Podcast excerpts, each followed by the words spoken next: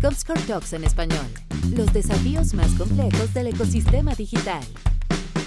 Bueno, bienvenidos a un nuevo episodio de Comscore Talks en nuestra versión en español, donde ya hace un tiempo venimos hablando de los desafíos más complejos o que consideramos más complejos respecto al ecosistema digital en la región.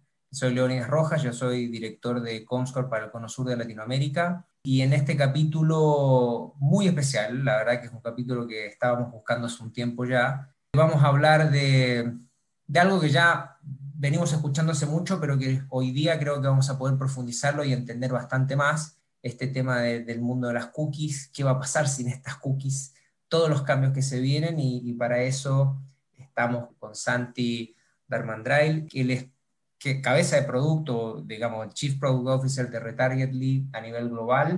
La verdad que con Santi estábamos buscando esta oportunidad hace mucho tiempo de hablar. Yo tenía muchas ganas de conversar con él, así que feliz de tenerte acá. Santi, ¿cómo andas? Lo mismo, muchas gracias por la invitación. La verdad que muy bien entusiasmado por esta charla. Buenísimo. Sí, la, estábamos buscando, nos habían dado las agendas, pero qué bueno, qué bueno que la pudimos, la pudimos armar y me parece que va a ser un, un lindo capítulo. Santi, vamos a hablar, a ver, más allá de lo obvio que es el tema cookies, vamos a hablar del tema retargeting, vamos a hablar del éxito que han venido teniendo en Latinoamérica, de lo que están haciendo, desplegando en Estados Unidos y en otras regiones, pero arranquemos por ti un poco. Cuéntame de tu experiencia profesional, cómo ha sido este recorrido de años. Estuvimos en off hablando un poquito de tus viajes y de tus experiencias previas, pero quizás a la gente le gustaría conocer un poco más de ti. Claro, ¿por dónde empiezo? Tengo 31 años, casi 32. Trabajo en la industria digital hace más de 11, desde los 20 años. Soy uno de esos que desde chico siempre tuve el empezar a trabajar, ni bien terminé en el colegio. Así que empecé a trabajar primero en un call center a los 18, como bien buen primer empleo. Pasé por, primero obviamente ese call center, por una agencia de marketing digital. Trabajé en el grupo Clarín en Argentina por un año muy de joven esto, en el área de marketing. Y ahí empecé a entender un poco del, mundo digital. Fue una, una, muy buena experiencia.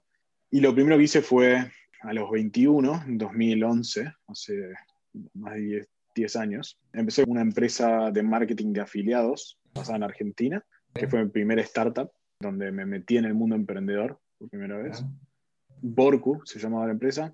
La operé con distintos grados de, éxito, digamos, al comienzo y al final, hasta 2016, donde la vendimos a uno de los socios originales y tuve que medio reinventarme y ver qué hacía después del, primer startup.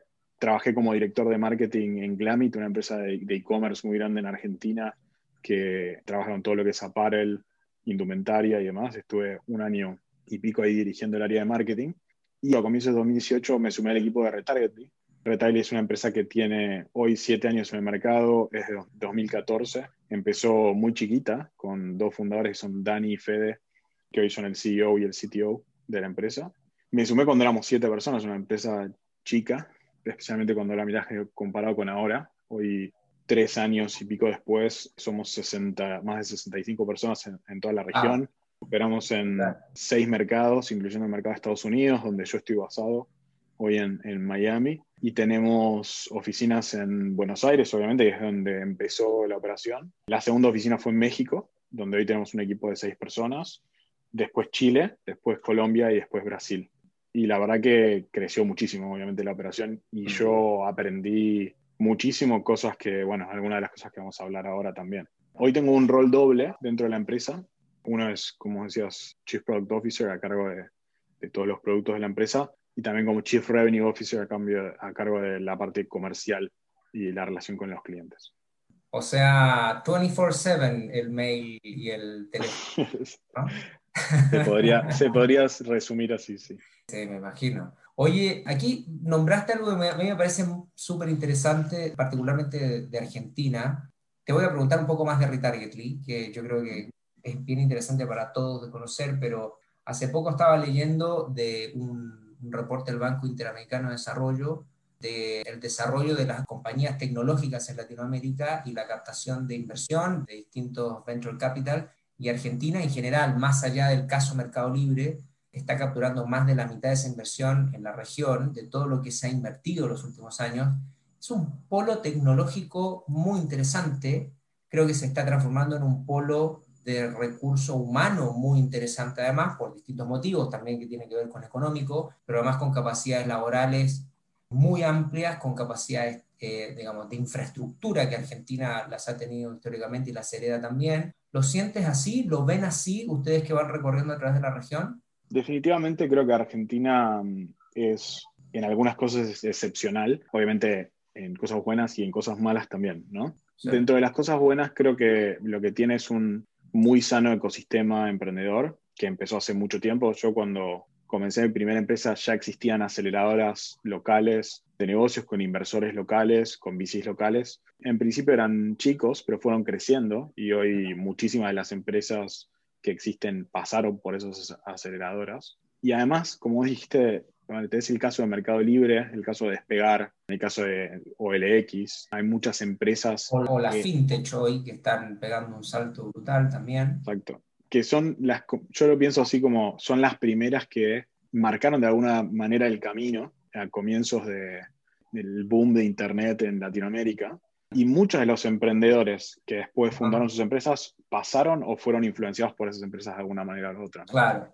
Entonces, ese, tener esas empresas locales fuertes como Mercado Libre, Despegar o LX, yo creo que ayuda mucho a que haya ese espíritu emprendedor y ese desarrollo en la parte de tecnología. Sí, absolutamente, concuerdo contigo. Me parece que es fascinante. Me parece que es, ojalá no se pierda, ojalá se mantenga y se siga empujando, sobre todo que se siga creyendo desde los inversionistas en los proyectos en Argentina y sigan levantando capital. Me parece que hay cabezas de sobra para hacerlo y hoy día que parece que está todo más interconectado, parece ser menos complejo. Vamos a ver, la pandemia, de bueno y de malo.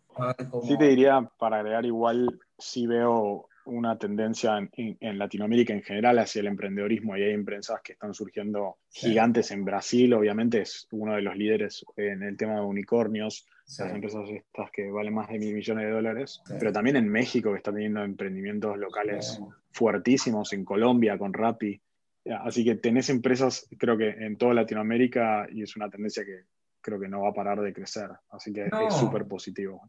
Acá en Chile también, nosotros por lo menos hemos visto un caso particular que fue Corner Shop, que es muy conocido también, digamos, después de la decisión de la compañía por Uber.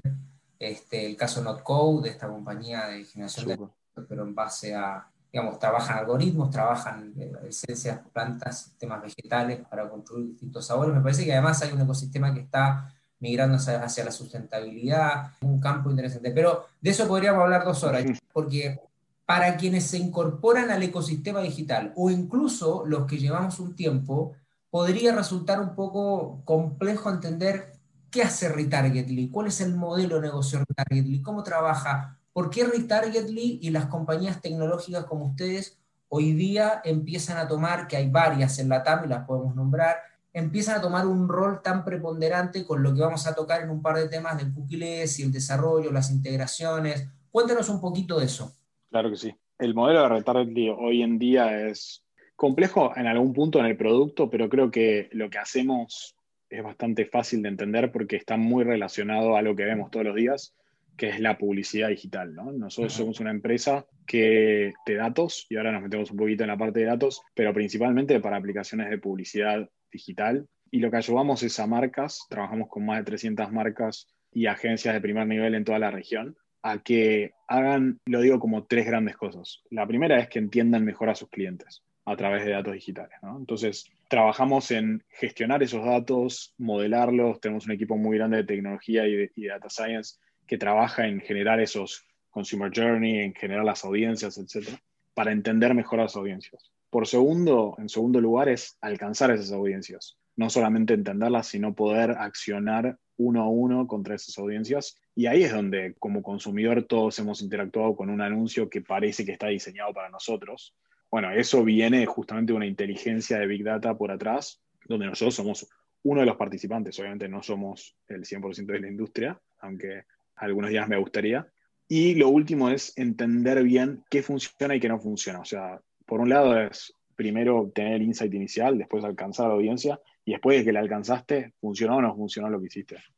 Y eso es lo que nosotros hacemos todos los días, con distintos productos, obviamente. Tenemos una plataforma de software que te permite hacer eso self-serve, o sea, como marca, recolectar la data, segmentarla. Tenemos un servicio, obviamente, managed, donde trabajamos directamente en generar esos insights, generar esas audiencias con uno a uno con los clientes. Y después tenemos distintos productos de measurement, por ejemplo, para visitación a tiendas. Entonces, si sos una compañía de retail, hoy el retail está en un momento muy particular, ¿no? Pero es una compañía de retail y haces una campaña y querés entender qué mensaje funciona más para atraer gente, por ejemplo, a tu local. Nosotros tenemos un producto para medir la efectividad de eso. Entonces hay, hay muchas cosas, pero en general, como resumen, es trabajamos con datos, para entender mejor y alcanzar mejor a consumidores dentro de Latinoamérica, que es nuestro foco principal. Ahora, en el tema de los datos, porque ahí ya nos metemos un poquito más en materia y lo que, todo lo que se viene charlando a nivel global respecto del, entorno cookies y, y, esta decisión de Google y estas decisiones tecnológicas de otra manera de restarse este fenómeno de las cookies, que en algún momento yo escuché a mucha gente prometer que iba a ser la joya de la corona, ¿no? Durante muchos años y de pronto dejó de serlo tan rápido y pasó a ser casi que algo absolutamente denostado. Creo que quizás porque el mismo entorno o ecosistema terminó acorralando a las cookies, por así decirlo, si yo pudiese hacer una alegoría, en un espacio casi de intromisión del usuario, ¿no? Respecto de todo este mundo de la privacidad y de finalmente cuán efectivas son versus el interés genuino del usuario por tener ese anuncio o estar recibiendo cierto tipo de comunicación constantemente. Pero antes de eso, para quienes no estén 100% conectados o aún no lo entiendan, ¿qué sería una cookie? Y después, ¿cómo esta elaboración de la salida de la cookie empieza a reflotar ciertos espacios de la cadena de valor del ecosistema de publicidad digital que antes parecían un poco más perdidos? ¿Cómo le puede volver a dar cierta fuerza a los publishers, por ejemplo, en la región respecto del manejo de sus, de sus audiencias? Un poquito eso y después ya profundizamos en la conexión de ustedes con publishers, agencias y con los anunciantes también. Bien. Para contarte qué es una cookie, creo que está bueno contarte una mini historia. No sé si, obviamente, todos, yo de hecho era muy joven cuando surgió, pero en el, en el 94 surge la primera versión del primer navegador web HTML, que era Netscape, que era una startup de, de Silicon Valley, parte de la primera ronda, viste, de la gran burbuja de Internet. Y cuando estaban armando el navegador, estaban basándose en la tecnología de WWW, el World Wide Web, para básicamente compartir archivos de texto en HTML, que la gente pueda entrar a esos archivos, verlos. Y tenían un problema que era cuando vos como usuario entrabas a una página web y, por ejemplo, te logueabas a esa página o agregabas algo a tu carrito y después cambiabas de página, la página no tenía manera de recordarlo. Entonces vos entrabas y de repente tu carrito estaba vacío de vuelta. Algo que parece medio tonto porque hoy estás muy acostumbrado a que eso no pasa, ¿no? Sí, algo en, el carrito en Mercado Libre o en Amazon y por ahí volvés un mes después y sigue estando ahí. Y eso es posible, incluso hoy en día, por algo que inventaron en Netscape en el 94, que son las cookies. Y las cookies básicamente es un, es un pedacito de información que un sitio web puede guardar en el navegador del usuario, en ese caso en Netscape, pero hoy en Chrome, en Safari, en cualquiera, que básicamente después en el futuro va a poder volver a utilizar. Es como un indicador de este usuario hizo tal cosa o este usuario es tal cosa, lo puedo volver a leer en el futuro. Así es como surgen las cookies, esa era la idea. O sea, yo como sitio web poder acordarme que un usuario puso algo en el carrito. Inocente, o sea, no era publicidad, no era traquear a nadie, no, fíjate que no era nada que ver con lo que estamos hablando ahora. ¿Qué pasa? Con todo el, advenimiento del tema de publicidad digital, dicen, ah, esta tecnología es interesante porque yo a través de esta tecnología, que existía para otra cosa, lo que puedo hacer es saber que el mismo usuario que entró al sitio web de un anunciante es el mismo usuario que después está visitando un publisher. Y le puedo hacer una campaña de retargeting, por ejemplo, lo puedo mostrar. Y eso es un codiguito que está en el navegador, que cualquiera puede entrar, de hecho, si, sabes cómo hacerlo, puedes entrar a la parte de las cookies y ver todas las cookies que tenés. Es un, es un pedacito de texto no tiene nada, obviamente, ni malo ni bueno. Es una tecnología, igual que cualquier otra, ¿no? Que puede ser bien usado o mal usado. Una cosa que dijiste es, o sea, ¿por qué se volvieron como el malo de la película? Esa creo que es una muy buena pregunta, porque como te digo, es una tecnología, es como el, o sea, el malo es el teléfono. No, el malo por ahí son la manera en que lo usamos, ¿no? Exactamente, eh, Y acá con el tema de las cookies, nosotros creemos que es lo mismo. O sea, hay una realidad que es las cookies son muy efectivas. O sea, si las usas bien, sirven para lograr tu cometido, definitivamente. Pero el problema es que eso te trae un, como un riesgo, que es... Digamos, hasta, antes de este anuncio, Eran las joyas de la corona entonces. 100%. O sea, las cookies eran, si vos sos una marca que haces, que haces retargeting, o sea, que entra alguien a tu sitio web y después le mostrás ese anuncio, que es, base de la performance hoy en día en digital, usas cookies. Sin saberlo, pero las usas. Entonces, definitivamente son, son una parte importantísima de Internet y de publicidad digital. Ahora, ¿qué pasa? Nosotros lo que vemos es, hay un mal uso de esa tecnología del lado, principalmente de los anunciantes, pero algunos anunciantes que se han aprovechado, han ido demasiado lejos y se generó, si querés, como una cultura del lado de los consumidores de me están traqueando todo el tiempo y las cookies son como el culpable, como, si las cookies tuvieran entidad, ¿no? Como si tomaran decisiones.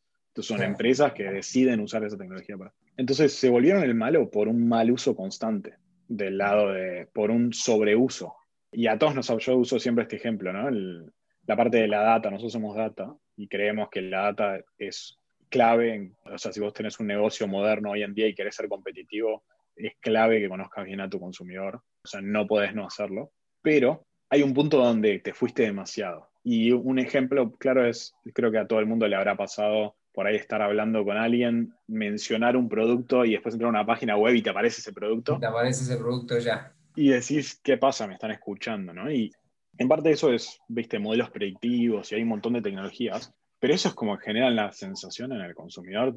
O sea, no hay nada de lo que hago que es privado. No puedo ni hablar con mi abuela y que menciono zapatillas y me aparecen las zapatillas esas. Entonces, eso hizo que los consumidores vean a las cookies como el estandarte de publicidad digital traqueada online como el malo. Sí. Santi, y ahí siguiendo esa línea, ¿cómo hoy la salida de las cookies beneficia al usuario? O el usuario de alguna otra manera nos vamos a tener que acostumbrar a, vamos a tener que cada vez volver a meter las cosas en el carrito, cierta facilidad respecto de la carga de páginas o nuestra navegación que de otra manera está bastante seteada, vamos a tener que hacer ese ejercicio de vuelta en qué nos beneficia respecto de una sensación de menos invasión desde el punto de vista de la publicidad. ¿Cómo te lo imaginas tú? ¿Cómo el usuario debiese percibir este cambio si es que lo va a percibir? Vamos a una pregunta. Mira, todo lo que es el carrito, todo lo que tenga que ver dentro de una página web, etcétera, eso no se va a ver afectado, porque las cookies, lo que cambia el año que viene, son lo que se llaman las cookies de terceros. Es un tipo de cookie particular, que ese tipo de cookie particular lo que te permite es atar a un usuario a través de sitios web. O sea, que vos entraste al sitio de Mercado Libre, viste una zapatilla y cuando entras al sitio de un publisher, te pueden mostrar un retargeting de esa zapatilla. Eso es lo que no vas a ver más, digamos, como consumidor. ¿Qué beneficio creo puede llegar a ver el, el consumidor? Es reducido y de hecho tiene muchas cosas negativas en algún punto, que es los publishers, digamos, los que todos entramos a leer noticias, a informarnos, etcétera, publishers viven de publicidad. Y eso es así, digamos, todos los publishers grandes de noticias en América Latina y en el resto del mundo viven principalmente de publicidad, por más que están tratando de reforzar la parte de suscripción, pero no pueden vivir sin publicidad.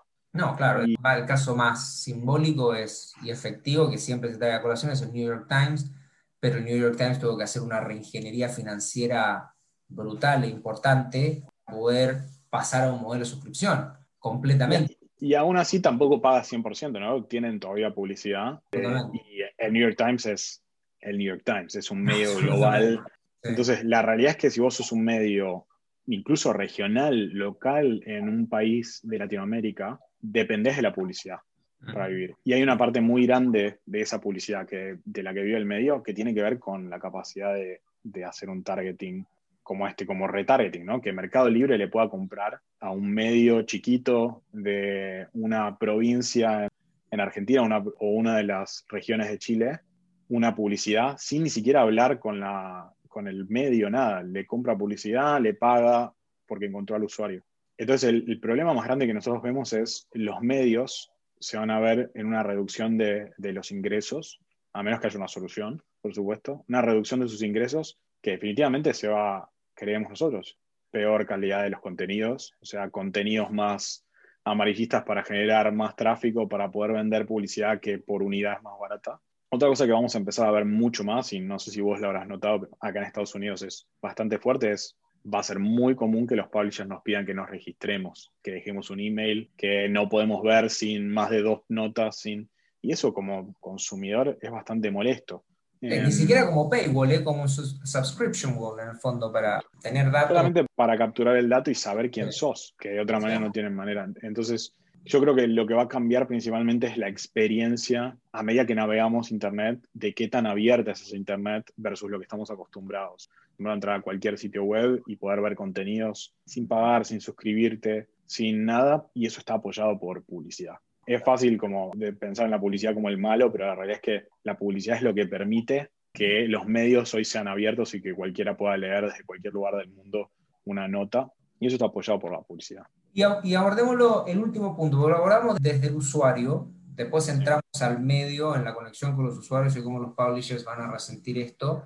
Te quiero hacer, después hacer una pregunta de los publishers también, pero desde el punto de vista de los anunciantes, ¿cómo se les impacta en el negocio? Me imagino que los, anunciantes o avisadores, como dicen algunos países, Tier 1, esto, digamos, desde una responsabilidad social empresarial a nivel del ecosistema digital, ya lo venían trabajando, no me cabe duda, pero hay toda una parte media y baja de la pirámide donde había probablemente un uso y abuso de este tema de cookies, casi con una invasión a la privacidad ya exprofesa. Entonces digo, ¿cómo les afecta a ellos?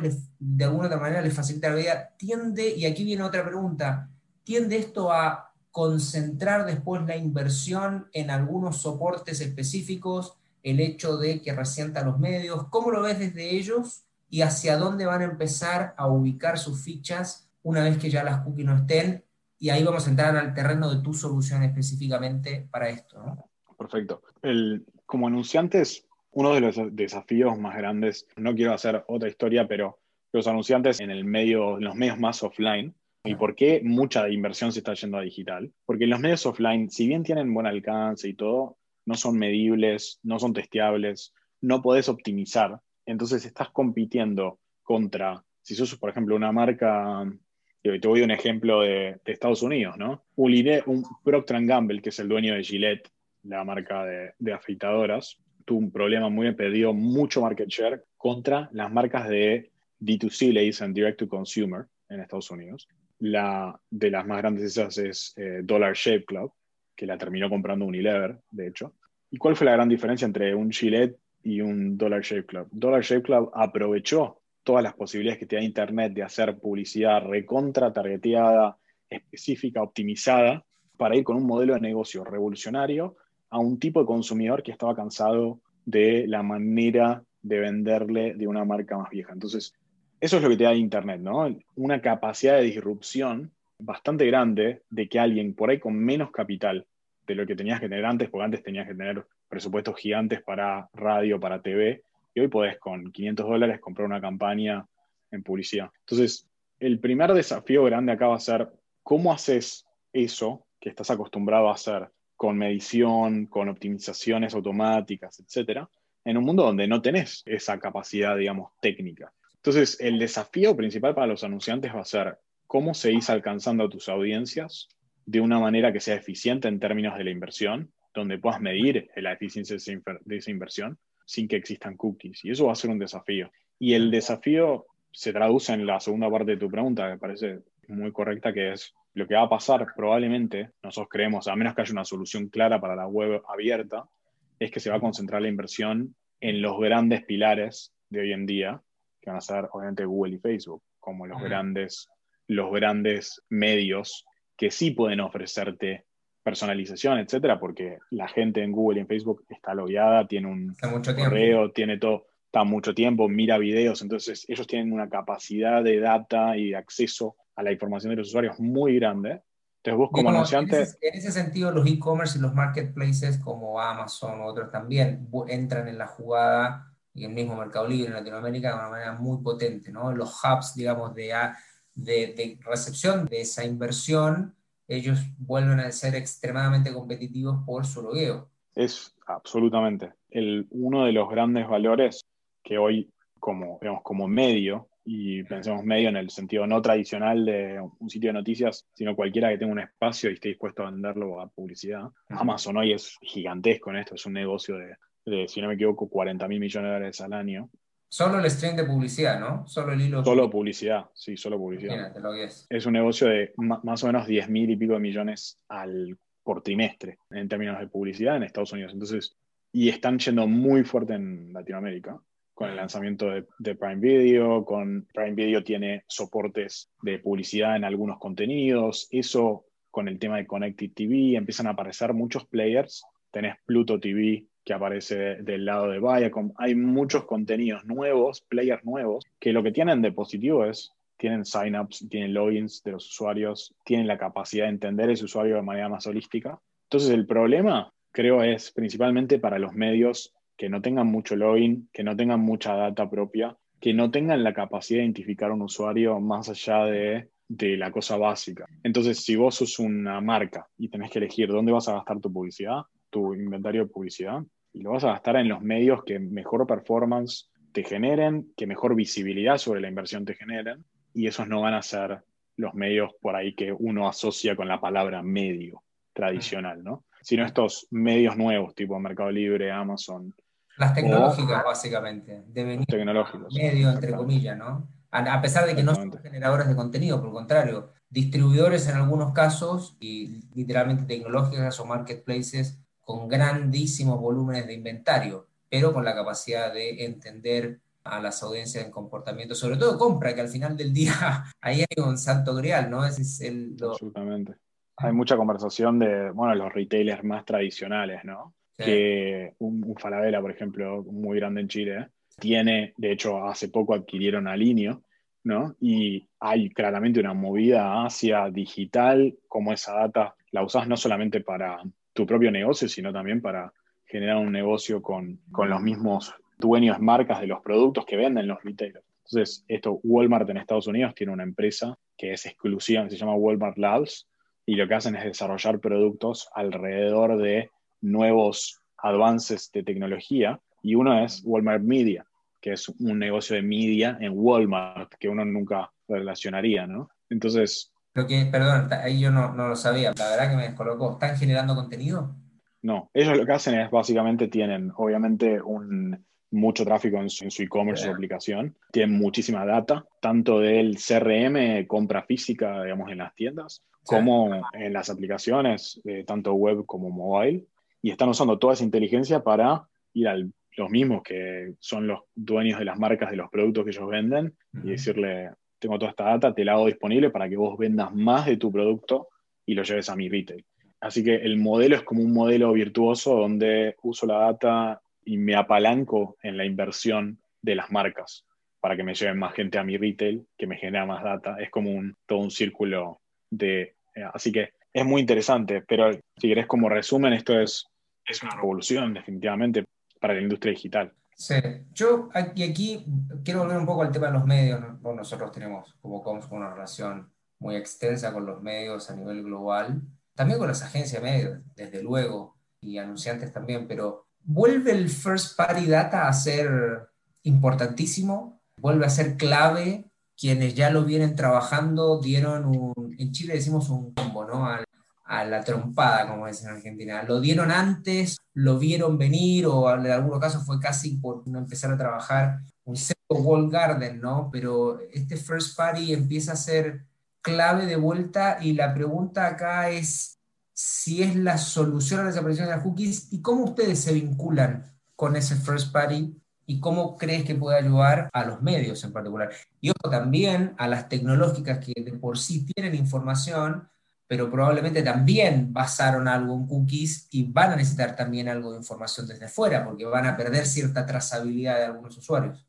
Totalmente. De hecho, para tocar rápido eso último que dijiste, ¿eh? tanto Facebook como Google, bueno, Google tiene el, Display Network ¿no? dentro de Google Ads y Facebook tiene algo que se llama Audience Marketplace, creo que es, que te deja mostrar anuncios a usuarios de Facebook, pero afuera de Facebook. Afuera de Facebook. Y eso lo pierden, sí. O sea, eso sin cookies no lo puedes hacer. Para ir a tu primera pregunta, el first party data siempre fue súper importante y hoy lo sigue siendo, definitivamente, porque el first party data lo que te da es control sobre, por lo tanto, qué sabes de tus usuarios. No te sirve solamente para vender publicidad, sino también para saber qué contenido es el que mejor performa o para hacer acuerdos, digamos, con marcas. Hay un montón de cosas que el First Party Data te da, que, es, que van más allá de la capacidad de vender publicidad más cara o más barata, Pero hay una realidad, que es los medios tradicionales, si querés, por más que tengan sus formatos digitales, la cantidad y la variedad de first party data que pueden tener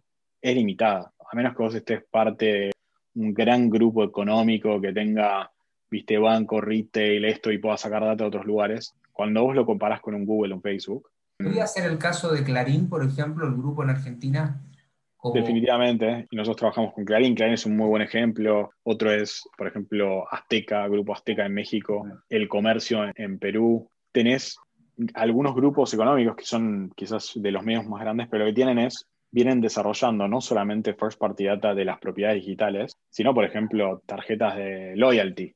¿no? Entonces, todo eso es súper valioso. El desafío grande que trae este tema de las cookies de terceros es cómo conectas esa data con los espacios donde querés vender publicidad por afuera, ¿no? Y cómo le das trazabilidad al anunciante, de tal manera que cuando corra una publicidad en tu medio, no se quede solamente con la información de tu medio, porque, y, mencionaste la palabra Google Gardens, que me parece que es, esto es muy interesante. Hay algunos medios que tienen, y es como una gran discusión que se va a dar y que se está dando ahora, que es qué tan Wall Garden se tienen que convertir los medios versus qué tan abiertos tienen que ser. Es un punto de inflexión ahora, me parece, ¿no? En esa discusión. Sí, hay algunos que están de un lado y algunos que están del otro lado, y es muy marcada la diferencia. Mi opinión, digamos, como trabajando en esto hace hace 10 años en digital y viendo cómo evoluciona, la realidad es esta. Ser un wall garden, por más grande que seas como medio, y competir de mano a mano con un Google, con un Facebook, es muy lejos, porque la cantidad de volumen, la cantidad de interacciones por días que tiene Instagram o que tiene google.com o YouTube con un usuario versus la cantidad de interacciones que tiene cualquier otro tipo de medio. Digo, algo que le ha costado mucho a los medios en Latinoamérica es tener una estrategia exitosa de aplicaciones móviles, por ejemplo. La mm. mayoría de los medios no tiene, le ha costado mucho, han intentado, pero entonces... Las aplicaciones habrían sido un, primer puntapié a estructurar modelos de usuarios mucho más personalizados, sin duda, pero... Definitivamente. Ahí competías por el, llaman el share of mobile, ¿no? Que en el fondo tu, app, tiene que estar ahí y no otra, pero sí. Y hay una cosa ahí, si querés, interesante en la estrategia, obviamente hay que ver después la, capacidad de ejecución que tienen medios individuales, ¿no? Pero Azteca, por ejemplo, que es un cliente partner nuestro muy importante, es un grupo también económico, tiene un banco, tiene distintas, tiene TV tradicional, tiene formatos OTT, etcétera. Ellos lo que armaron para mobile, por ejemplo, es contenidos muy particulares alrededor de deportes, porque se dieron cuenta de que algo que sí te puedes meter es en deportes. Si vos sos un medio que tiene capacidad de, por ejemplo, video o cosas asociadas a deportes, hay muchos fanáticos en Latinoamérica, que eso no lo puedes sacar de Google o de Facebook o de YouTube. Tenés que tener tu aplicación donde yo acá enterarme lo último. Entonces hay que tener una estrategia muy distinta pensando en mobile, porque como como vos decís, la cantidad de aplicaciones que tiene un usuario y la cantidad de aplicaciones que usa diariamente, es muy distinto a la cantidad de sitios web, donde el sitio web es medio, entro cualquiera, veo un link, aprieto, pero en la aplicación yo no me bajo aplicaciones random todo el tiempo que veo en Facebook, ¿no? y, me imagino además que, no voy a entrar en esto porque esto es una orgánica de los medios generadores de contenido, pero mi sensación es que como han generado contenido históricamente y por otro lado otras líneas o divisiones de negocio lo han monetizado, nunca ha habido una intersección genuina en la estrategia de la compañía conectando a contenido y en que contenido entienda cómo monetizarlo y monetizarlo también la complejidad de generación de contenido, que finalmente es algo que las tecnológicas las tienen más solucionado por su ADN y por su modelo de negocio. Pero, modelo lo que me dijiste de Azteca, porque probablemente ahí hubo una intersección entre contenido y el deployment de esa solución para vender que fue muy bien pensada. Por eso fue tan única absolutamente. El, si querés, el, el, desafío grande justamente de la first party data es vos le tenés que dar como medio. O sea, si vos le querés, si vos querés que un usuario ingrese a tu sitio web y te deje sus datos personales, se lo ve, cree un usuario, haga todo eso que requiere un cierto compromiso con el sitio web, tenés que ser muy específico en la estrategia alrededor de cómo conseguís que el usuario llegue a comprometerse lo suficiente, digamos, con tu medio. Y ese es el gran desafío. Eso es lo que le ha costado mucho a los medios, creo, hasta ahora. Pero como vos decís, eso hoy es más importante que nunca. Entonces, va a haber y hay, nosotros lo vemos, una creciente, un creciente interés y una creciente intensidad del lado de los medios para transformarse hacia empresas con un ADN quizás más parecido, más integrado, como vos decías, entre la parte de negocio y la parte de contenidos. Es un momento muy interesante definitivamente de la industria, de muchos casos. Me, preguntaste, creo que al final...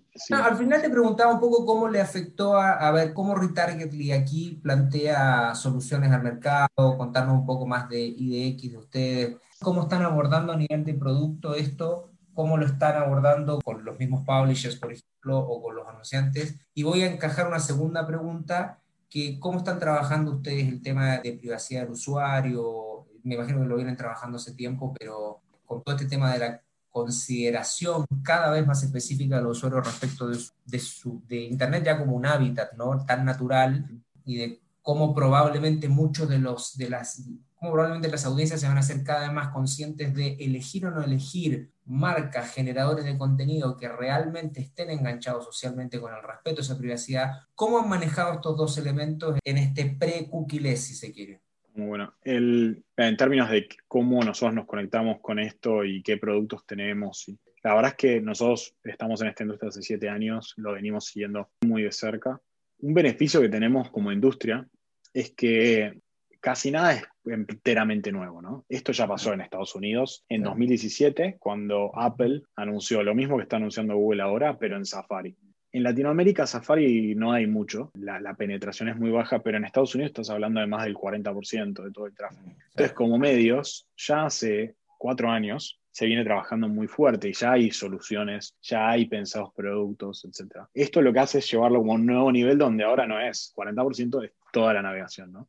Entonces, nosotros lo primero que, hacemos es, obviamente, aprender de lo que vemos en la industria, aprender de nuestros clientes y de los medios con los que trabajamos. Y lo primero que pensamos fue, bueno, podemos armar nosotros como compañía, no tengo miedo en decirlo, líder en datos en América Latina, una solución que justamente lo que logre es conectar esa first party data de todos los distintos medios y de las marcas, porque también hay first party data del lado de los anunciantes, con un ID único que te permita hacer todo esto que hablábamos antes. Y es este concepto de la conectividad ¿no? entre los datos. Vos puedes tener datos, yo puedo tener datos, pero si no tenemos manera de, que los datos se hablen entre sí, no te sirve de nada. Entonces nosotros lo que armamos es este producto que se llama IDX. IDX es un producto de, yo digo, de identidad y conectividad digital. Justamente lo que permite es esta conectividad entre los datos first party de dos partes distintas. A nivel tecnológico es un producto simple de usar, o sea, porque se instala a través de un código web, de un código en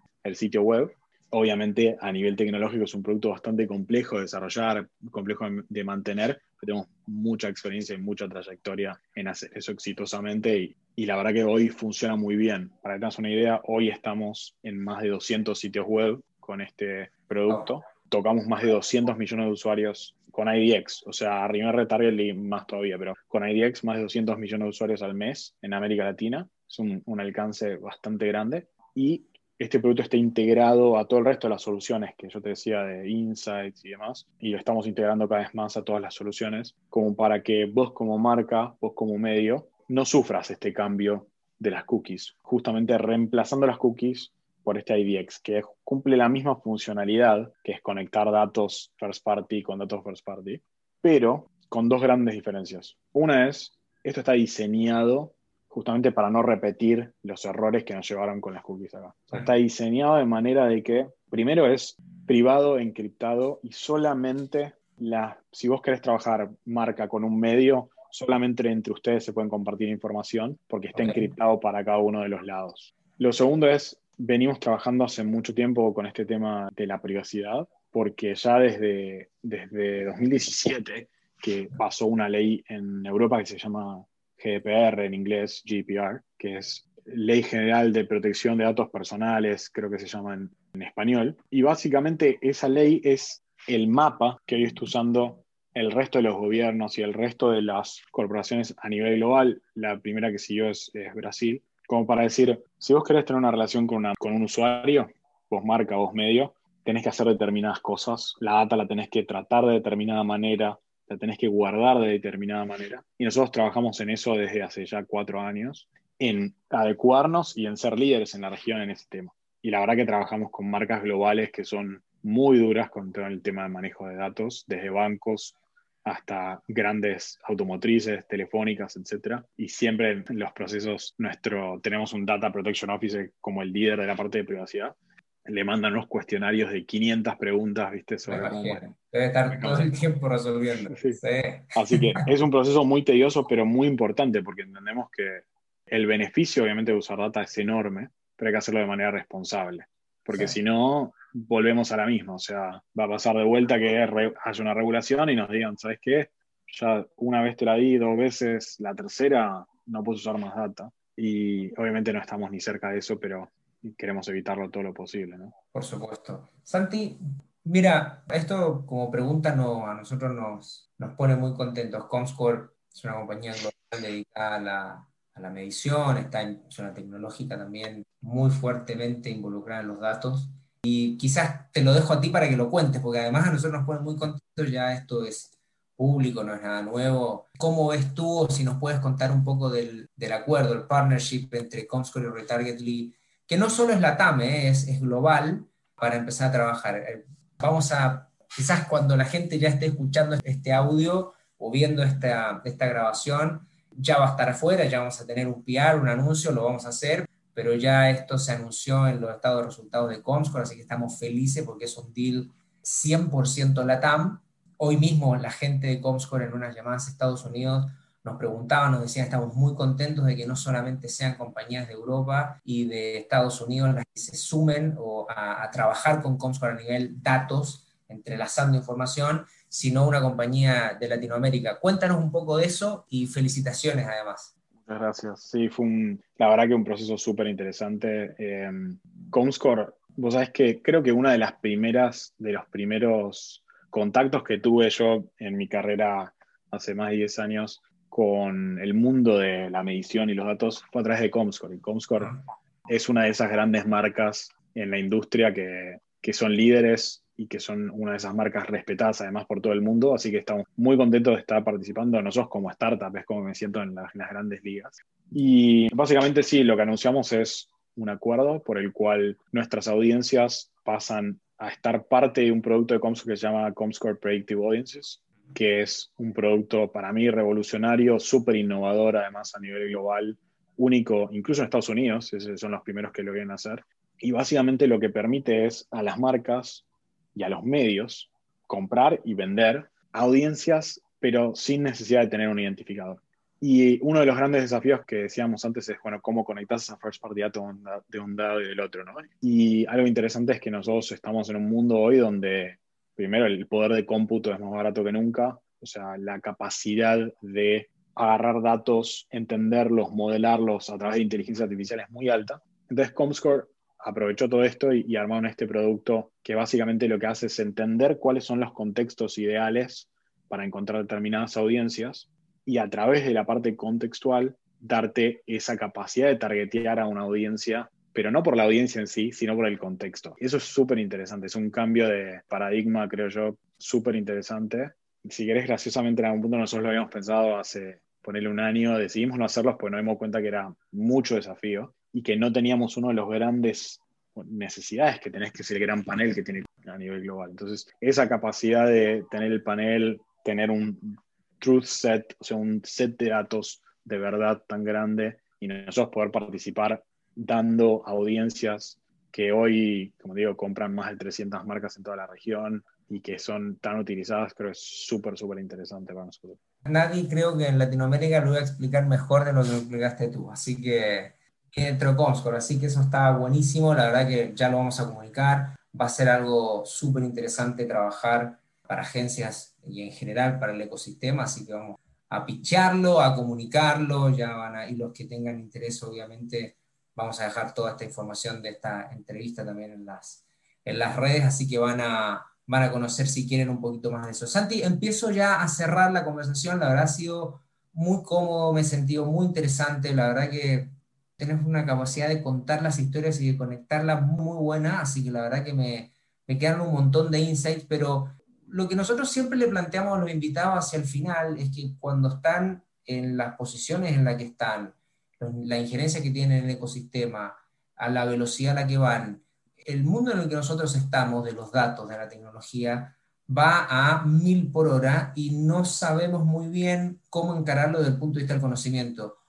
¿Cómo te tomas tiempo para este, estar al día, para capacitarte, para entender los temas que la misma industria te está planteando? Por ejemplo, toda esta situación de el cookie-less. ¿Te tomas tiempo, te dejas días, los fines de semana? ¿Cómo funciona tu capacidad de ir este, tomando nueva información? La verdad que inicialmente hace un desafío, es algo que, creo que aprendí a hacer hacia la segunda mitad de mi carrera. Al principio me, costaba mucho tomarme el tiempo porque cuando estás trabajando es como un, de repente te das cuenta y pasaron tres meses y lo único que hiciste es trabajar. Pero lo que me di cuenta es, hago dos grandes cosas hoy en día. Tengo determinados medios que son como mis medio cabecera que me parece tienen análisis súper interesantes sobre la industria. No hay muchos, en general son medio de Estados Unidos. Eso es, ¿Puedes eh, compartir los medios? ¿Cuáles son? Sí. Los, más, los que más miro es eh, AdExchanger, es un, medio muy particular de, digamos, digital, programmatic, y son, tienen muy buenos análisis, muy buenos periodistas. Y después oscilo entre DigiDay, que es otro medio también, lo conozco. muy grande en Estados Unidos, y otro es Adweek. ¿Viste algún desarrollo incipiente en la TAM de ese tipo de contenido o no, a través de la región? Sí, mira, hay un par de medios que creo que están tratando de meterse por ahí. Me parece que es muy desafiante. Tenés dos cosas, ¿no? por ejemplo, una de Exchanger, un, muchas de esas cosas de productos se definen en Estados Unidos. Tenés que tener acceso al Product Manager de Google, al de Facebook, esto, el otro, y en Estados Unidos eh, es, más, fácil. Acampar en Palo Alto. Exacto. Y enganchar al, de producto. sí. Son, te diría que te dije dos al principio, son tres cosas. Una es esa, la otra es de vez en cuando, ah, bueno, ahora es un gran desafío y la verdad que no me hallo con los eventos virtuales, es mm. algo muy personal mío, no me no logro... eran los me gusta mucho lo personal, sí, me gusta ir.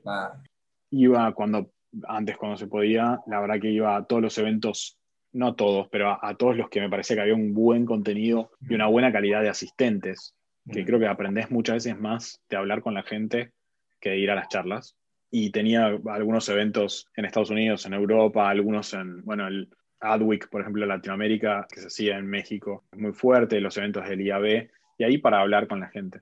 Y lo tercero que te digo es, lo que logré, quizás lo más interesante, es incorporarlo dentro, dentro de mi día de trabajo. O sea, no hacerme tiempo sino que mi día de trabajo involucre activamente tratar de enterarme de cosas, principalmente a través de conversaciones, armando conversaciones con clientes, con prospectos, tratando de hablar y no quedarme solamente en la parte de, negocio por ahí, sino, y bueno, incluso con el equipo de Comscore, con Rachel y con todo su equipo, preguntarles cosas, por qué lo hicieron así, por qué así, y ahí tratar de entender ¿no? el, el background. Creo que se, se aprende mucho más de hablar. Mira, lo que tiene la industria digital es que, si bien es grande en algún punto, no es tan grande. No hay tanta gente en la industria digital, menos en Latinoamérica. Sí, Entonces, es una industria relativamente chiquita. ¿Y los egos cómo están en la industria? ¿Mucho o te parece que todavía es una industria que se puede compartir información pensando en que vamos a hacer crecer la torta todos? Buena pregunta. Creo que hay dos. Perdón, a, la gente marketing acá de Comscore y de me salió del contexto de la pregunta, pero esta me interesa, del ego. Creo que tenés dos escuelas, o sea, tenés dos escuelas marcadas. Una escuela quizás un poco más tradicional, más de los 2000, que son mucho más cerrados, más de no compartir o muy de grupitos chiquitos. Pero me parece que hay una nueva generación en digital que es muy de compartir, muy de abrir, muy de tener conversaciones francas. Y creo que hoy los clientes lo valoran eso. O sea, nosotros, que me parece que nos ayudó muchísimo a crecer, es nosotros decimos las cosas como son. Y si algo no se puede hacer, pero que hay esta otra opción que quizás te puede servir igual. Así que creo que el tema de la transparencia y generar esas relaciones. Sabes que nosotros tenemos como empresa, típico de empresa, tenés un set de valores, ¿no? Y hay uno de los valores que tenemos que es give first, dar primero. Y como eso lo bajamos como ejemplo es, si nosotros queremos que alguien nos comparte información, lo primero que hago es te comparto sin pedir nada. Absolutamente, claro. Y la verdad que eso nos ha funcionado muy bien. Y no es que lo hicimos, es medio cultural, digamos, de la empresa, ¿no? No es que lo hicimos a propósito, pero en retrospectiva lo haría así. O sea, si quisiera tener conversaciones francas, lo que haría es ir y decir las cosas como son. Y te vas a encontrar que la mayoría de la industria, viste, es es buena, no es que te van a clavar el cuchillo por la espalda para nada. Entonces, para mí va, por ahí. Y la, última, esta sí, para todos los que están escuchando esta, pueden hacer otra pregunta. No, esta sí es la última. Santi, ¿qué es lo que, qué proyecto tuyo en los próximos 12 meses es el que más te emociona, personal o de Retargetly? Este, ¿Por dónde, están, dónde está ese proyecto que dices, quizás no en los próximos 12, quizás en los próximos 3, 6? ¿Por dónde ves ese proyecto que te está movilizando este, a ti o incluso a la compañía, nos puedes contar? Sin disclosures de cosas industria, ¿no? Mira, en términos laborales, digamos, de la parte laboral, no de la parte personal, lo más importante para nosotros ahora es, es este tema de cookies, definitivamente. O sea, hay algo que a mí me motiva mucho que es, creo que tenemos como partícipes en esta industria y como en algún punto líderes de la conversación, tenemos una oportunidad y una responsabilidad muy grande para con la web abierta, que es, tenemos la oportunidad de darles herramientas a los medios para que no solamente puedan subsistir y tener buenos modelos de negocio, sino que puedan crecer y que puedan utilizar mejor su first party data, que puedan entender mejor a sus audiencias. Y como viste, a mí me encantan las historias, me encanta enterarme de cosas. Creo que los medios son clave, o sea, sin, estamos en, viste, a la gente le gusta enterarse de cosas porque lo vio en un post en Facebook. Soy de esos que por ahí de vieja escuela creo en la fuente confiable, ¿no? y, y me parece que los medios tienen ese potencial y me entusiasma mucho estar en una posición donde puedo ayudar a que eso crezca y sea mejor. Así que eso es lejos lo que más me entusiasma. Diría que no es un, no es un proyecto de tres ni seis meses, sino de años.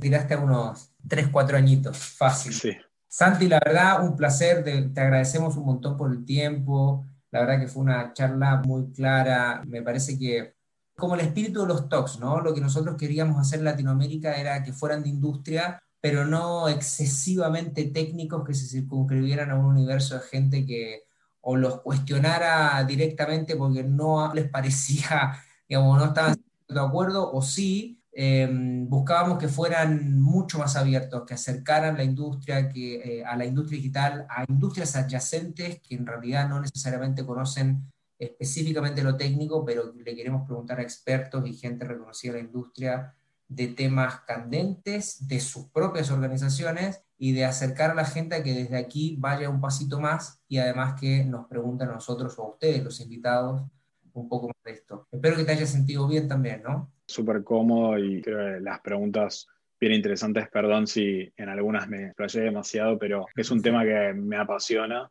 y creo que algo que dijiste muy interesante que, me parece que para cerrar, se habla mucho en digital de el CPM, el ROI, el esto. Nos gusta tirar frases que la mitad de la gente no entiende y piensa que entiende y la otra mitad no entiende y no quiere entender. Creo que es, hay que hablar las cosas claramente. O sea, no tirar, viste, keywords para parecer más inteligentes. No, espero haber hecho eso hoy, porque por lo menos del otro lado, cuando a mí me hablan en palabras clave, viste, y términos, yo sé que el otro no sabe ni siquiera de qué está hablando, me molesta mucho, así que espero no haberlo hecho hoy. Sí, no, la idea no es. Uno tiene que volver a las bases también en la industria. La industria está en un momento de transición, en un momento, creo, de inflexión. Y ese back to the basics es eso, es un poco de, empezar a, a salir de, los, de estos acrónimos tan específicos y tan complejos, que ojo, no está mal que los usen todos los que están en el ecosistema mucho más técnico y en esas conversaciones técnicas, pero cuando queremos hacer un despliegue mucho más horizontal de comunicación de la industria, a todos quieren saber un poco más o a los que están en la industria y en el fondo tienen ciertas dudas, está bueno hacerlo en eh, español mucho más este, plano, si se quiere. Pero Santi, de nuevo, gracias por acompañarnos, gracias a todos por este capítulo en que nos acompañaron de Comscore Talks, de los desafíos más importantes del ecosistema digital. Espero verlos pronto en otro capítulo. Este, así que bueno, cuando lo descarguen, que seguro lo va a descargar mucha gente, disfrútenlo, está buenísimo. Un abrazo. Comscore Talks en español. Los desafíos más complejos del ecosistema digital.